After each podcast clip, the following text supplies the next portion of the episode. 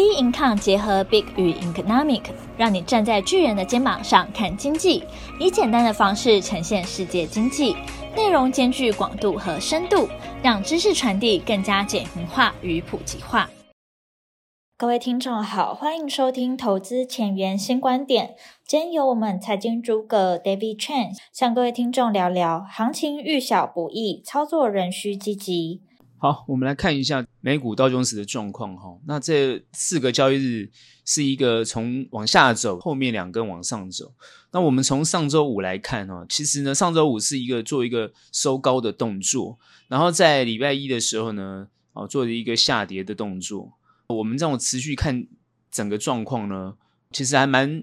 符合我们哦所规划的状况哈。它就是一个上去之后下来。然后会有一个压力的状况，但是呢，呃，很明显在周三这一根强涨，涨了七百三十七点这一根，这个很强势的往上做。那礼拜四这一根呢，稍微休息一下，但是它留了一个下影线，这很明显的就感觉出来，就是说，哦，美国这一波行情呢，事实上是比较热。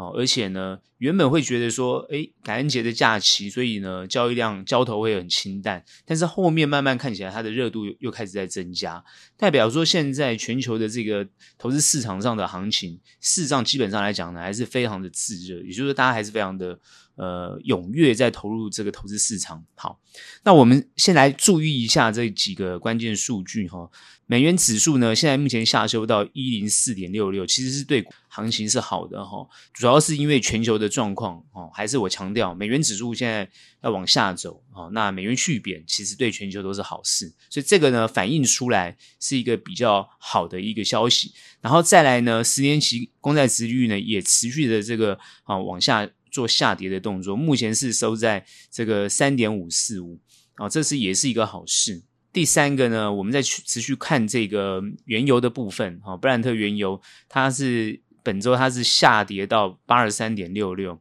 后面就反弹到八十七点一九。那目前看起来油价就在这个地方上下，但是呢，它的趋势呢还是一个往下的一个动作。我觉得这这个呢，对于全球的这个呃投资市场上来讲呢，也是一个好消息。所以目前看起来，你看已经连续三个好消息，我们再持续看。好，你看，所以你看特特斯拉目前呢，本周它是反弹到一百九十四点七，然后 Apple 呢，它在这一周是下跌接近到一百四，后面又反弹到一百四十八点啊三七三一，也就是说，这个科技类股两个比较强的科技类股，目前呢也慢慢的哦从高点下来之后，慢慢的往上走，这这个趋势是很明显的。再来新台币呢，目前是呃三十点。三十点五五三哈，兑一美元。好，那目前呢，台币呢，哦，也是很稳稳的在这个地方呢，哦，守在这个三十块左右这个位置，哦，相当也是相当的好的消息。我们再看这个呃十月份的 CP 啊、哦、PCE 啊，哈，通膨年增率，它是从六点三降到六点零，好，所以这也是一个好消息，那符合市场预期，好，因为代表说通膨呢有在降的动作。ISM 制造指数啊，哈，它是从六零点二降到四点九，好，它是跌破了荣枯，也就是说，嗯，未来是看坏的，但是呢，它相对呢对通膨是好的，所以这个是一个呃目前的整个市场的一种状态，也就是说很吊诡哦。后面呢经济呢大家都看得不好，但是呢股市反而是涨的啊，也就是说大家比较期待就是说。联准会的利率呢，哦，应该要有所压制，也就是说不应该再持续上涨。这就是目前这个投资市场上面对这个呃涨跌的一个状况。也就是说，观察联准会的态度，然后用这些呃观察去知道，就是说通膨有没有被压抑。如果通膨被压抑，用这种经济衰退的方式，诶，也有。呈现，但是呢，它本本身不是一种硬着陆，而是一种缓慢的经济衰退，未来比较能够有拉升的动作，然后联准会就会透过这样的一个状态来适度的调整它利率的政策，诶，这个就蛮符合现在的状况。新订单它基本上也是哦，这个降至四四十七点二，那连续三个月下下滑，诶，这个目前看起来这个数据就是啊蛮好的。好，它就是让这个市场慢慢降温。大家比较主主要会看这个初领啊，初领失业救济金，它基本上来讲呢是减少一点六万，那它代表说，诶，就业市场又变好了。但是它观察就是说，持续续领这个呃失业就医金的情况呢，诶，它增加了五点七万，哦，所以呢，代表呢，诶，目前看起来各大科技类股啊，或者一些重要的这个上市公司，一，开始在做裁员的动作，在做裁员的动作，也就是说，就业情况已经慢慢受到控制，不会再。不希望再有这种市场很热的这种就业市场很热的这种情况，也慢慢受到控制。哈，所以现在看起来，FED 它的主要政策，因为它最近出来，因为鲍也出来讲话，其实他讲的跟之前没有什么两样。大家哦去解读他的那个很细的一些话，其实我主基调就是没有变。主基调它很简单，第一个，他一定要看到通膨下来，他才会放手，但是他已经不会像过去一样这种强升息，这样知道吗？所以目前后面的状况就是可预期，就是说你会升息，但你不会强升息。但是你先不要指望它会降息，先不要指望这件事情，因为通膨还没有下来。虽然通膨有缓慢的降温，但是慢慢，呃，它就是它，因为它还没有达到它的目标，哦目标值嘛，比如它两趴的目标值，没有达到，在没有达到的情况之下，它是不会放手。所以升息对于升息这件事情，哦。各位呢，但不要太期待，就是它有可能会降息，这是不大可能的事情。所以，他一定要看到通膨有明显的下滑。很多是说谈到，就是说看一定要降到五趴哦，那他就会停止升息哦，那他就会停止升息，但是呢，还是不会有降息动作哦，因为他一定要看到呃降到两两趴。目前看起来是还没有达到这种情况。那因为最近的这个。呃，感恩感恩节，美国感恩节的这个销售数据还不错，但因为都是折扣的关系，所以目前看起来呢，呃，经济有它一个这个衰退的情况，但它又有所这个支撑，因为它的支撑来自于这种消费支撑，但是它的消费支撑现在不是从高单价这种东西，它它的消费支撑是来自于这民生必需，它民生必需的价格基本上都还属于一种高通膨的情况，所以这个状况其实还是没有。很明显的改变，好，还没有明显的改变，所以你才会看到说联储会为什么还是这么强硬，呃的做升息的动作。所以目前整个看起来就是这样。这主要就是说，为什么它可以变温和，而市场开始因为它温和，所以开始做一个涨升的动作。那关键就在于哦，通膨已经有效的往下这个压抑的情况。那最重要是不要让它再上去。哦，所以呢，包含他关注的就业的情况，一定要有所控制。所以现在看起来，很多公司都配合啊。我看大部分都在裁员啊，哦，都在这个减薪的动作。但是呢，呃，制造业的部分呢，哦，包含制造业或是服务业呢，其实那个需求还是很大。哦，也就是说，那个希望这个招工的情况还是非常的热。所以这个就是他必须要去观察的。那同步的还要去观察中国的情况，因为中国现在呢，因为这个。白色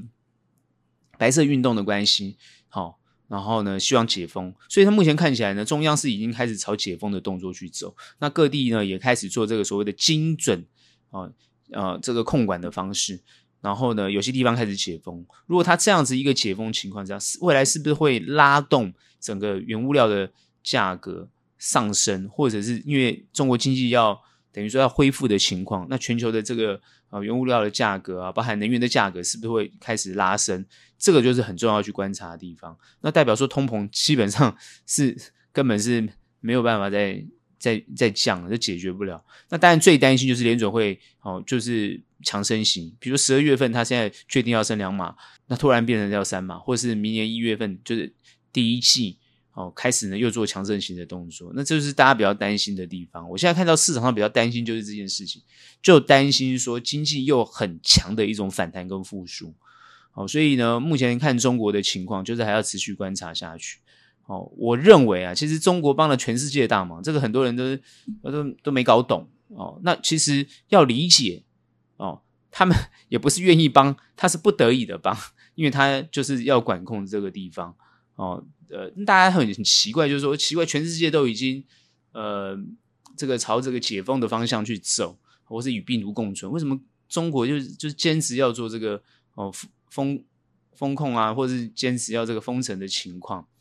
那主要就是因为呢，比较关键就是因为他们的这个六十五岁的这个施打率，疫苗的施打率并没有完全普及，大概只有到四成，这是非常夸张的。那因为 Omicron 对于这个六十五岁以上的这个年纪偏大的这些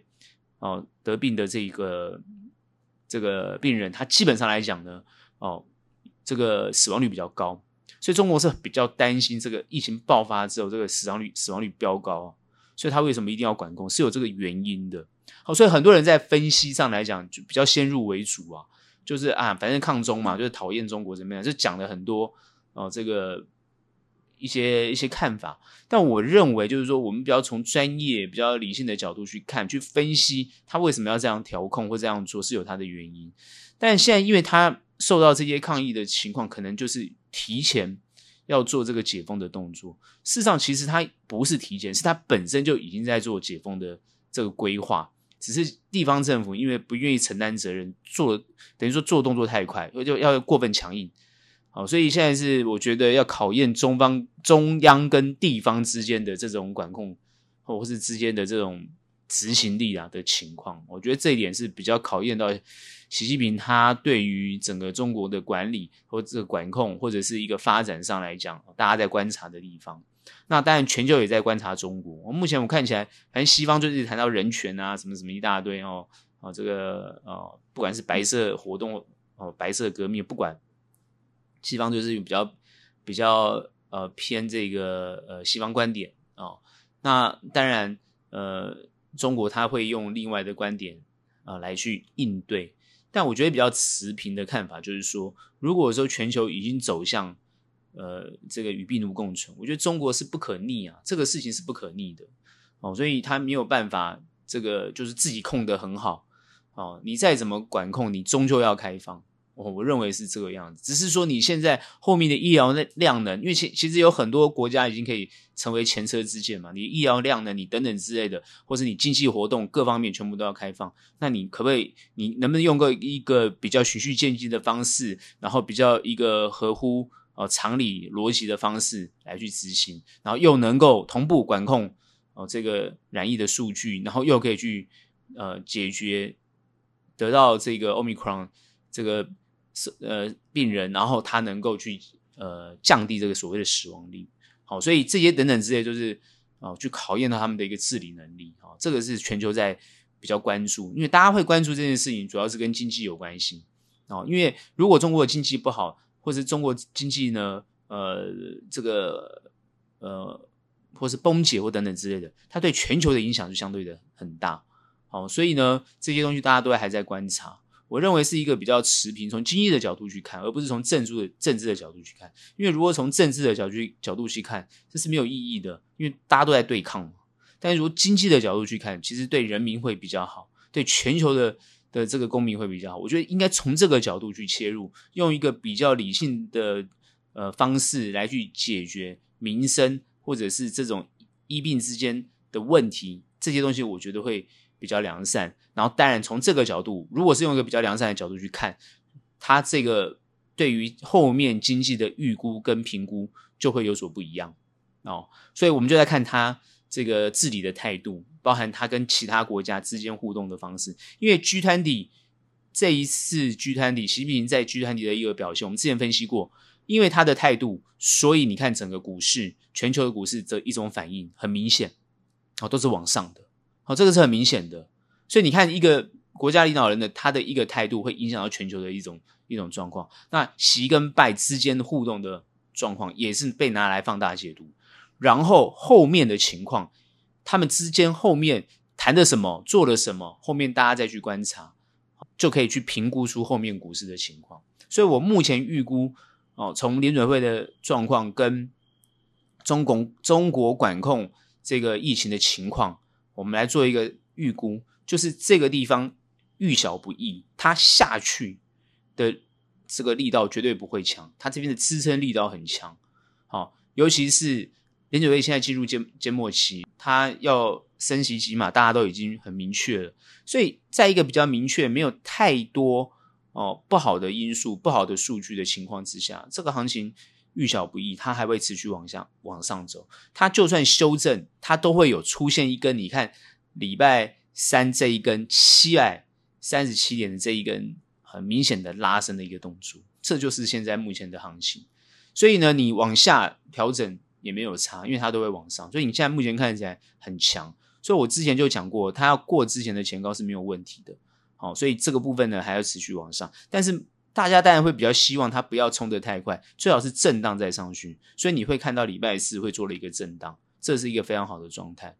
从道琼斯去看其他的，我们当然因为道琼斯是比较粗略的，但是你再看其他的，那整个走势跟状态其实不会差差距太远哦，主要就是市场。目前的这气氛跟氛围是处在这个地方，当然很快就要面临到这个假期，因为他们要过这个新年的假期，就整个那个 Christmas 或整个假期，好，当然交投会比较清淡，好，那这个地方它可能会休息一下，但是它的趋势上来讲，还是会有所强硬的支撑而往上，但是很多人会分析到，大部分有一些法人会分析到，就是担心。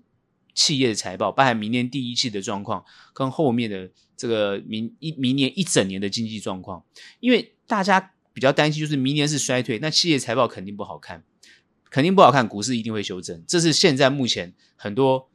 一些法人的看法，所以会建议大部分都用比较保守的态度去做布局。可是你现在可以很明显看到，这股市这么强。行情这么强，很多人用保守角度去看是对的吗？看起来就是不对。所以我已经在前几周已经强调了积极布局、积极操作，我的论点都没有改变。事实上，很多因为这样的论点而都而而都能够获利，因为你就是变要积极了。你这个时候还在用消极的抵抗，然后摸底的方式，你看你现在哪一种哪一个股票有有底让你摸？很难嘛，要不然就是很烂的股票才有底嘛，一直跌一直跌，那叫底吗？对不对？没有，你现在看不到，它很强。就算连你看 Tesla 这种公司，Apple 这样子，它都会碰到底就往上走。所以这一点是还蛮重要去观察的一个情况。我觉得这个是呃很多很多人忽略的啦，一直拿明年不好的情况来谈后面的走势。我觉得我之前已经分析过，我一直强调哦，这个经济衰退是联准会要的。因为你如果不用透过经济衰退的方式，那你怎么可能压抑通膨？但是它不会让经济衰退很严重，这样各位可以理解吗？就是它不会用很强硬的方式来让经济衰退，然后只是为了压抑通膨，所以它会让一个压抑的动作是一个比较缓，所以他就他讲嘛，就是哦呃这个衰退让它是一个比较弱的衰退，而不是很强硬的衰退。在一个比较弱的衰退的情况来压抑通膨，随时它都可以再拉上去。我是说，它整个经济再把它拉上去。好，这个是我觉得联准会的这个策略跟想法。那目前看起来，他们操控跟调控的情况，我看起来都还不错。好，所以呢，这一点呢，还是值得后续大家去观察。所以呢，行情遇小不易。好，我觉得呢，还是呢，积极动作呢，获利的情况会不错啊。这是我对于美股的看法。我们来看一下台股啊，这五个交易日基本上呢，很明显呢，非常的强劲哈。然后呢，在呃十月一号，十月一号也是昨天呢，很明显的这个跳空上涨哦，它走它这个最高达到哦一五一五二哈，一万五千一百五十，就是很多大家就看到这个一万五的这个关卡，它突破了。那突破之后呢，当然很明显的开始做下压的动作，但昨天是留一个。比较明显的上影线没有错，但是呢，今天我认为它虽然有修正，但是哦，虽然跌了，今天是跌了这个四十二点，是跌破了一万五哦，是一四九七零没有守住，但是呢，我觉得这根红 K 基本上还是算蛮蛮稳的哈，成交量也在啊两千两百三十亿哈，这个看起来是没什么太大问题的一个行情，基本上就是强啊，目前呢台股呢就是强，好跟着国际股股市在走，而且表现的比国际股市强。这是很好的一件事情，这就表示我们过去呢，呃，比别人这个弱，比别人还要差，但是现在赶赶快呢跟上啊，这是一个非常重要的一个趋势跟态势。所以呢，我上周已经讲过了，这个地方呢不要看坏，一定要往上看。果然呢，它就是往上，往上的一个动作呢，这很明显呢，呃，是对于后面的一个预判啊，呃，也蛮关键的，因为在这个阶段。他必须要做一个很明确的后面预判，因为以国际的气氛来讲，好，不仅是升息的环境、通膨的环境，或者是经济衰退的这个隐忧，这个东西都一直存在，甚至一直会存在到明年。在一个存在的状况之下，还能够积极乐观看待行情吗？这就是大家比较大的疑虑。如果说坏消息还是这么多，而且都是可以看得到，呃，很明显的这种灰犀牛，为什么我们还要这么乐观的面对行情？实际上来讲，并不是因为它后面太差而你去看待这个行情呢，要过于悲观或等等之类，其实不是，是因为它是从碰到下面的一个低点，这一万两千六百五十点这个低的位置之后开始往上弹。那它现在呢，在一个往上弹的一个节奏上，主要就是之前呢跌过头。你要记得一个观念，就是跌过跌过头的观念，太悲观，市场太悲观，悲观到呢现在要还它公道。可是呢，明明你之后可能财报、企业获利会不佳，或经济会衰退，或是会有裁员的情况，甚至有倒闭的情况，怎么会好呢？所以它就会又开始做修正。也就是说，当事情已经来了，哦，他可能前面已经修正过了，前面先修正了，所以呢，这个时候呢，事情来了之后，他就没有什么反应了，就就就过去了。那基本上来讲呢，就会有这种现象。那如果又比预期，比如说原本预期很差，他又没有像后原本预期的这么差，那他反而会加快它的弹升速度。这样各位可以听懂这个概念，它就是用一种。呃，先看得很差，让这个行情呢，就是往下跌，跌了之后呢，诶，后面没有那么差，诶，它就开始呢又很强的拉，这就是股市，哦，通常都是比实体经济做一个比较过分的反应，跟过分的，不管是反应好或坏，反应坏，它就是过分。那过分的时候，在这个过分的过程当中，很多人呢就会灭顶了，因为你觉得奇怪，明明就是这样，那为什么现在是这样子？他就会做了一些错误的决策，那常常输赢就在这个之间。所以为什么看事情他就要看得比较精准，然后呢，操作上呢也要比较能够就现况去做考量，这就是很重要的原因。好，那当然不管是短中长的一个操作策略跟节奏，它必须要拿捏得非常的精准。短一定要注意呢这个量能的市场资金的一个流动状况。好，中。跟长，它当然就是要看到产业趋势跟未来性的状况，这个大家都有概念，但是细节部分就差很多。所以呢，往往呢，我们在做决策的时候，或者我们在看东西的时候，他不会只看一两个数据或指标就做决策，不大可能。我们会做比较精细的研究跟判断，然后来做动作，而且有时候做的还不一定这个正确，它必须可能就要立即修正或等等之类的。所以这些东西都是一些操作获利的一些关键细节。那那当然呢，它就就是专业的部分。所以呢，很多人说啊，专业专业就是看看财报啊，哦，讲讲产业叫专业，其实那都不够啊，那都不是。哦，还是有人讲专业专业就分析一下趋势啊，跟经济学家一样。那我常常讲，经济学家有哪个是赚钱的？对不对？他只能当学者而已，你不大可能赚到钱。所以真正赚钱那就是生死啊！我们这样讲，赚钱是生死啊，就是这么简单，不是生就是死，它就是利判哦，获利就是这样子。那回归到行情的看法，基本上来讲呢，我们在这个地方我不太不跟你谈产业啊，不跟你谈这个相关相关类股，因为最近行情在走的时候，当然它有涨的股票，但也有回跌的股票。那呢，有些呢就是涨得很凶，那有些呢就是可能没有涨到你手上的部位。这是常常很多人质疑的地方，就是说奇怪，为什么我手上持有的部位，它就不会像有些股票涨得这么凶？各位你要去想，你会你想这句话，另外一句话你忘记讲了，哪一句话？就是为什么有些股票涨得那么凶，你的股票涨得没那么凶？可是你的股票，请问有没有跌得那么凶？没有啊，啊对啊，没有就代表什么？怎么样？你的股票其实还是相对安全的，因为在同一个时间，相对有些股票是跌得很凶的，有些你看那个涨得很凶的，诶，它回档速度也很快。各位有没有发现？对，这就是你在市场待久了，你慢慢就知道，就说现阶段你在质疑你自己持有的股票为什么没有涨得这么快的时候，你要去思考，是你用什么样的角度去切入。你的角度呢？如果是一个比较有基本面，或者你觉得有营收获利，也有趋势，但是因为资金的流动，它并没有短暂没有流到你这个位置，你的股票这个位置，所以你必须要给它一一些时间，让它慢慢去发动或去发酵。但是如果说它既没有发酵，也没有发动啊，反而呢，哦，走低，然后反而往下跌，那你就要做防护机制，这是最自然不过的事情，也是最应该要做的事情。当然有可能，它既没有发动，也没有发酵，而且还持续走低。可它走低，它明明未来很好，它为什么持续走低？然后呢，很有可能就是被调节。这个就是之前你看台积电就是这样，他收赚很赚钱了，今年非常赚钱。可是呢，法人把他明年讲的多烂又多烂，把它调低啊，什么需求都哦，那资本支出啊怎么样，讲一堆，所以他股票被压到三百七十块，哦，本比压得非常低。一个这么好的公司，对，就是这样子，所以你会觉得奇怪，好的公司为什么会被修理这么严重？可不要知道，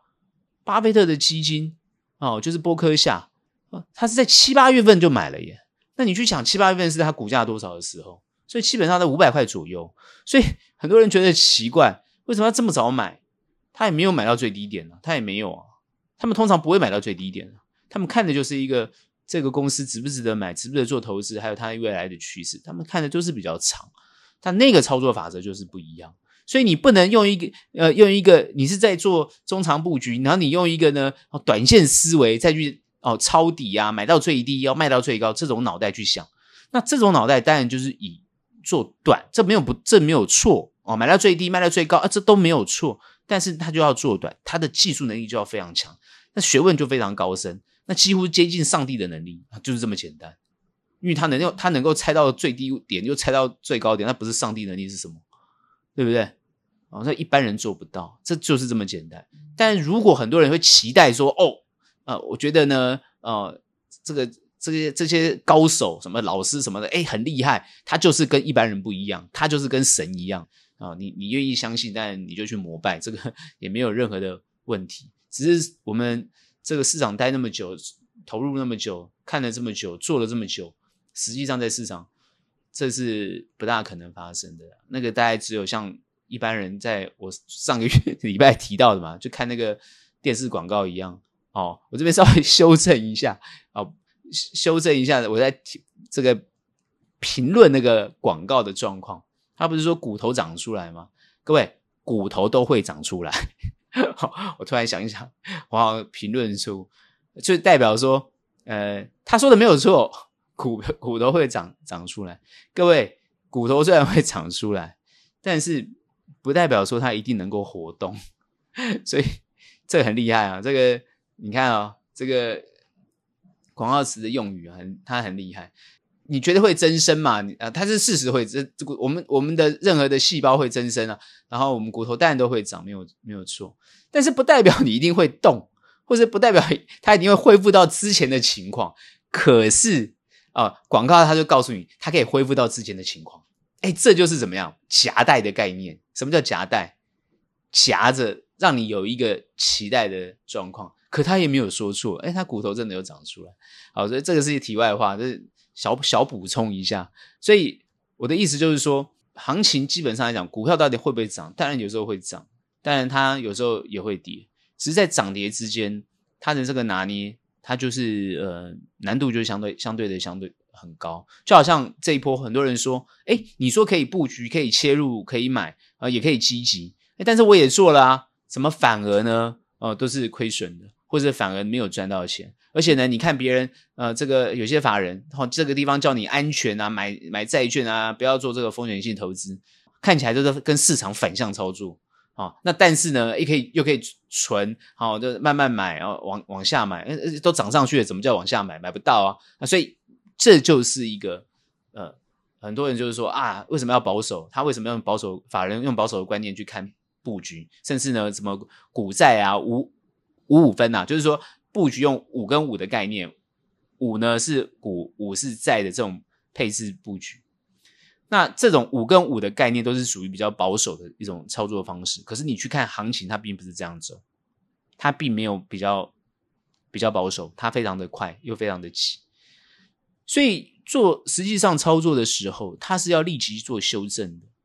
也就是说，你不能够只是用当下或未来来做预判，这都不够。这都不够，当下预判不够，未来预判也不够。你必须把当下跟未来做很密切的整合，做研判，才能够呢，呃，去做执行。而且在做执行的过程当中，还要持续的关注它的变化，来做策略上的调整。这就是非常细的一种细的一个一个动这个专业的动作。好，那所以呢，呃，这是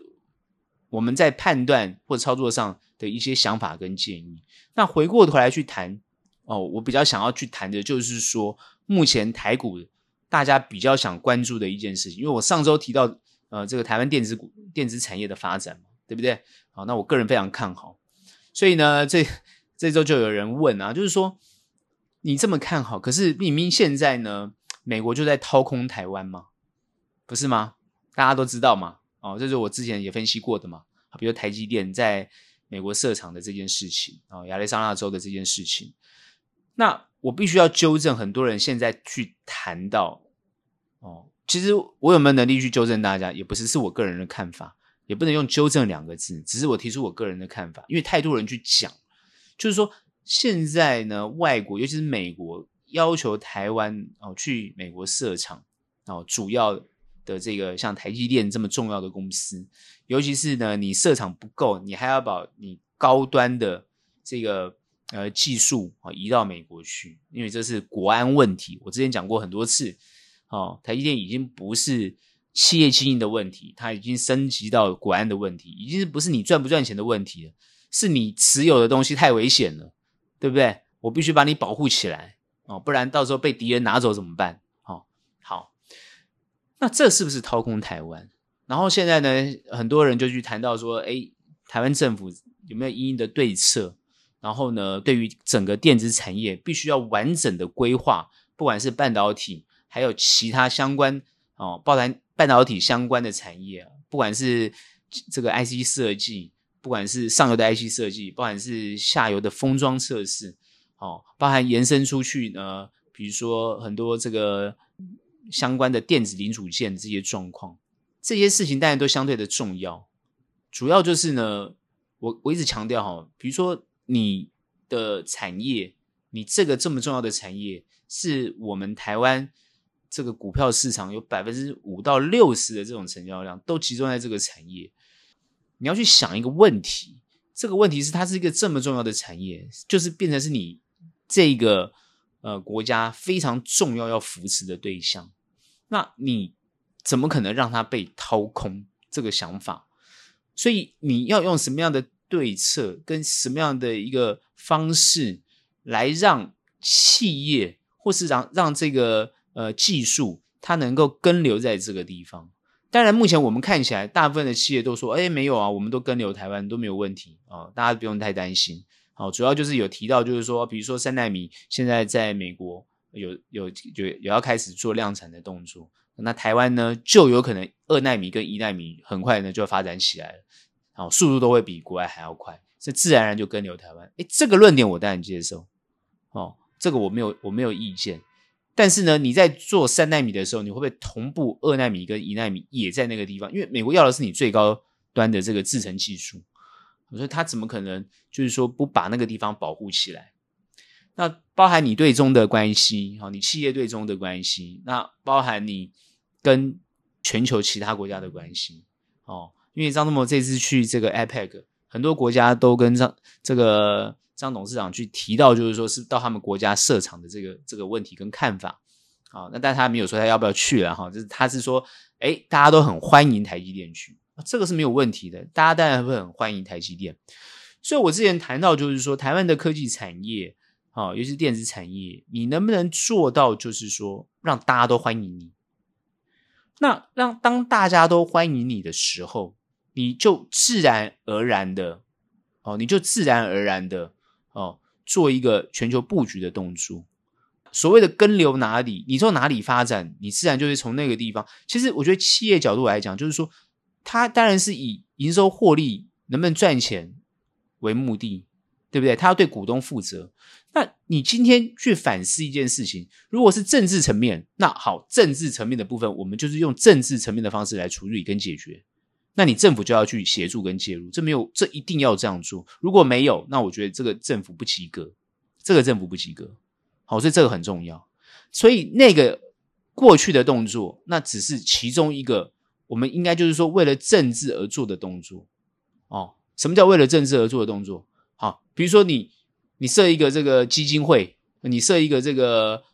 不管是帮助别人的啦，或者什么什么呃救助的啊什么，你就设一个那个那个就不赚钱的嘛，那个就不用去讨论他赚不赚钱，这样懂这个概念吗？你不要去想那个是赚不赚钱的嘛，就是这样送礼就好了嘛，对不对？感感觉就是这么简单。可是我其他我要赚钱了，所以你要去谈呐、你要跟他谈嘛，这就是谈判的一个一个很重要的东西嘛。你没有谈，对不对？你没有协助去谈，这这个这、就别人会担心了、啊。好，所以呢，我看我们蔡政府呢，也蔡总统也讲啊，他说哦，欢迎大家来投资台湾哦，所以台湾没有这个问题，好，他也希望大家来投资台湾。口号当然人人都会喊，但是你做了什么样的动作，希望人家来投资你台湾？然后呢，你台湾提供了什么样的呃东西，能够让别人愿意留在台湾？所以我看这次很多县市政府，看了很多他们的一些政策的白皮书，都会希望招商引资嘛，希望国外的企业能够，尤其是美国的企业能够来台湾设厂。各方面的，这个都当然都很好，但是你两岸的问题跟两岸的关系，你没有处理好，我觉得别人还是会怕。所以关键就是你要怎么样把这些事情处理好之后，你自然招商引资就没有被就没有掏空的这些问题，所以你还是可以持续维维持你的优势。所以你一定要先搞清楚你现在的优势是什么，你企你现在这个岛内的企业，你的优势在哪边？然后呢，怎么让你这个优势能够吸引别人来？哦，你这个优势可以吸引别人来，然后呢，再把你跟周边的关系，或者是这些东西都把它谈好，然后自然而然把别人的疑虑降低。哦，就是别人来投资的疑虑降低，啊，自然而然你就可以得到呃这个别人的青睐。这个我现在讲起来，你会觉得哇，你怎么讲起来这么简单？我我我相信呐、哦，不管是任何的政治团体，或是台湾的这些什么呃。这些机构都是金头脑，他们都想得到，也他们也可以讲得出我这样的一个论点跟看法。但比较可惜就是说，他们讲得出来，但是不一定做得到。那有些呢，就是卡在一些政治立场；有些当然也卡在一些呃，这个实际上现实的问题。就你没那么好，有可能你没有那么好，别人也不一定会想要来跟你合作或用你的东西。这就是这样子。所以你要反思，就是说你自己能不能把自己弄得更好，好做到更好。好，不用急于找别人来，你你找来也没用，你这样理解我的概念吗？就你要先把你自己搞好。我就常常讲，你可以好好学习台积电，它到底怎么做，做到这种程度。那做不是做台积电的什么晶圆代工，因为你怎你去做电脑，你也做不过它，你也赢不了它。主要就是这个企业经营的想法，哦，这个这个非常重要，那个就是一个很重要的 know how。哦，所以各个企业当然哦，这个就要往这个方向去思考。我觉得那个层面就呃比较。比较重要。那我当然相信台湾的很多科技产业，值得投资的科技产业，他们都有这样的一个思维跟镜头。因为我看最近很多这个啊，包含什么生技医疗展啊、科技展啊什么的，都都都可以看到企业的一些想法跟发展。然后呢，怎么去做布局，怎么做规划。然后我觉得这些企业同步也要观察啊。我觉得同步观察韩国他怎么做，我觉得这非常重要。就常。常常我一直提到，就是说韩国，因为韩国是我们的最大竞争对手，但是呢，哦，他们呢也面临到跟我们相同的问题，哦，他也是面临到相同的问题，然后，但是他怎么做，然后他怎么做，或者我们有没有更优势于他，甚至做得比他更好，这就很重要。我们绝对不能两手一摊，说，哎呀，我们也没办法，别人就是要对我们怎么样，所以呢，我们也没办法怎么样，没有办法，那是哦，我觉得不去想办法。好，所以我认为企业一定要去想办法，尤其是这些科技产业，尤其这些科技产业的 CEO。好，比如说我们在做投资，我们当然最关心就是你这些 CEO 的决策。哦，你的决策非常重要。然后你怎么领导整个公司的团队，怎么把营收获利创造出来？最重要的是你有没有尝试去做研发，然后尝试去做真正很核心跟关键的东西。好，我觉得这相对的重要。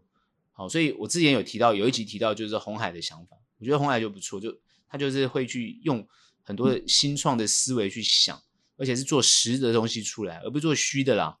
你要做实的东西出来，你做虚的东西出来，那除非你真的很强势，你做的可以做得很好，不然呢，实体的东西还是比较能够哦说服一般的民众哦。他那他现在的策略就是，比如说。移转到电动车这种这种方向去，虽然他也没有办法做到全世界都能够认同，但是至少这个企业会往这个脑袋去想，哦，所以呢，目前看起来，呃，我觉得不管是郑州厂这个封城的问题，或是台台厂在台企在大陆的这些厂受到的这些风控的问题，我觉得都会解决。因为以中国政府来讲，我觉得我观察他们啊这么久的时间，因为很多人也在观察他们，我认为他们都会解决。而且这些解决的方式，不管是软的方式跟硬的方式，他们都会同步去做。尤其是他现在最需要当然是国际上的认同跟认可，因为他不希望自己变成俄罗斯嘛，他也不不愿意让自己变成俄罗斯，所以他想办法是让跟别人交朋友，也去了解别人的底线，然后呢，时不时呢，他也要展现出自己的实力，一定要这样子嘛，不然怎么有谈判的筹码跟空间？但最重要的是，他也尝试的去扭转别人对他的看法。我认为这些东西呢，就变成是一种理性方式的讨论。然后透过这样的理性方式讨论，那才有空间来去谈判，然后来去做合作，或是才去做一些发展。那我觉得企业要的就是发展，所以政府政府也是要学这个协助企业发展，但不是但是不是不是只有土地跟水跟电，这怎么这怎么是这么单纯的东西呢？啊，土地对不对？台湾很多土地啊，哦，那水电呢？台湾有时候有水，有时候没水，那电呢？有时候有。有时候没有，所以这个这个当然是很重要要解决，没有错。但是还有更重要要解决的东西，好，那这也都是大家必须要关心的地方。所以我这边为什么谈到说，虽然行情会不错，各个股票的表现也不会太差，但是呢，因为终究还是要反映到企业的营收获利，也就是它的 EPS，也就是它的这个呃呃赚不赚钱，这个还是大家最关心的营收的情况。好，是衰退还是成长？这就是大家最期待的情况。政府、国际关系、整体的氛围，这些都是非常重要，所以它是整合出来的一个结果。好，这就是我们现在观察到的情况。最近呢，最新的就是很多人问：哎，国安基金要不要退场？那国安基金当然出来说，我不会退场。你看你涨成这样，我干嘛不退场？那就代表稳定市场的信心。他觉得这个需这个地方不需要退场，因为他还要因应后面。所面临的这个灰犀牛的问题，现在已经不是黑天鹅，是灰犀牛。好，是看得到的问题啊。主要就是说，看得到的问题可以调控的好，它不会发作；调控的不好，它就会爆发，就是这么简单。那爆发就是暴跌了。哈，那如果调控的好，那就是缓啊，缓一缓它就上去了，就是这种概念。好，所以这个就是呃，我们大家去会去持续观察的地方。所以，所以呢。你在做投资呢，相对你对你的标的其实就是要产生信心，但是也是要去关注它的变化，因为如果它产生的变化，而你不懂得去去做变这个应变的时候，那当然它容易受伤。所以这一点呢，还是呢会去提醒大家，虽然行情呢在这个地方遇小不易，好，甚至呢我们就是要积极操作，但是呢还是要保留一点呢这种呃风险意识，哦，还是要有一点呢。哦，这个风控的概念啊，我觉得呢，这个是相对的重要，这是我对台股的看法。今天的节目就到这边结束，喜欢我们欢迎订阅，有任何问题、任何想法，欢迎到脸书专业以及 Instagram 跟我们做交流喽。那我们下期节目见，拜拜。